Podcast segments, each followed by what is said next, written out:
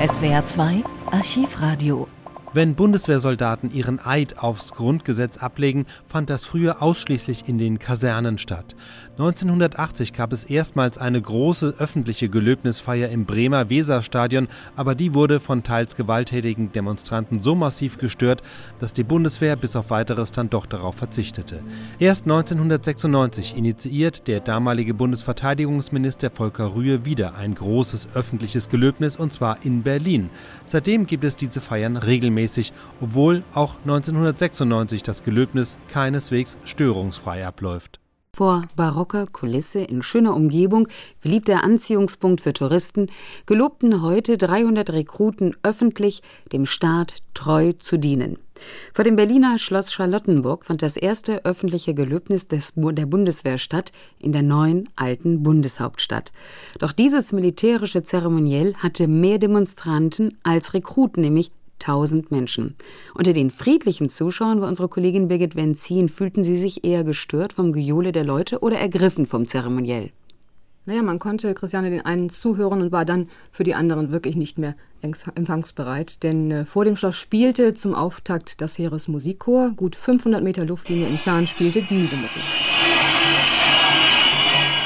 Gut 1000 Demonstranten hatten sich auf der Otto-Suhr-Allee versammelt, vereinzelt auch vor dem Innenhof des Schlosses. Darin 3000 geladene Gäste und 300 Rekruten der Panzerbrigade 42 Brandenburg. Ich gelobe der Bundesrepublik Deutschland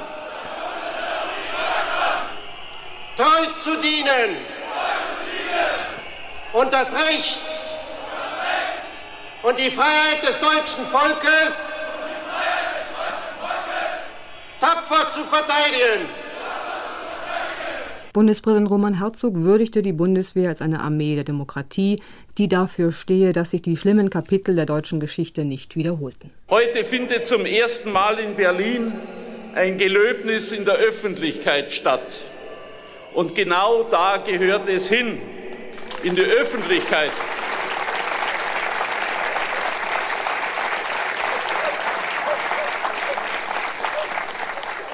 Denn die Bundeswehr gehört in die Mitte unserer Gesellschaft und wir dürfen sie nicht hinter Kasernentoren verstecken. Nicht hinter Kasernentoren, wohl aber heute in Berlin hinter Wasserwerfern der Polizei, denn die riegelten den Protestzug der Gelöbnisgegner ab, drängten die Protestler zurück. Von daher, so lautet deren zentraler Vorwurf, sei die immer wieder genannte Normalität des Ereignisses nicht vorhanden. Für die Gegner sprach deren Anwalt, der Berliner Grünen Politiker Christian Ströbele, und er wand sich an den Berliner Innensenator, den früheren Bundeswehrgeneral Jörg Schönbohm. Wir sagen zu diesem General zu seinem Hiwi von der SPD, der mitgeholfen hat, dieses Gelöbnis hier öffentlich durchzusetzen, sagen wir, dass wir diese Normalität, die heißt, dass ein ganzer Teil der Stadt abgesperrt ist, diese Normalität wollen wir nicht.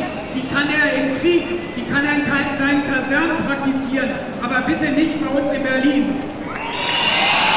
Es ist mithin von zwei Veranstaltungen zu berichten, dem Gelöbnis am Schloss und dem Protest dagegen. Dazwischen standen die Polizeimannschaftswagen und dazwischen lagen zu Tausenden auf dem Boden kleine grüne Zettel mit der Aufschrift Reichswehr, Wehrmacht, Bundeswehr, zerschlagt das deutsche Mörderheer.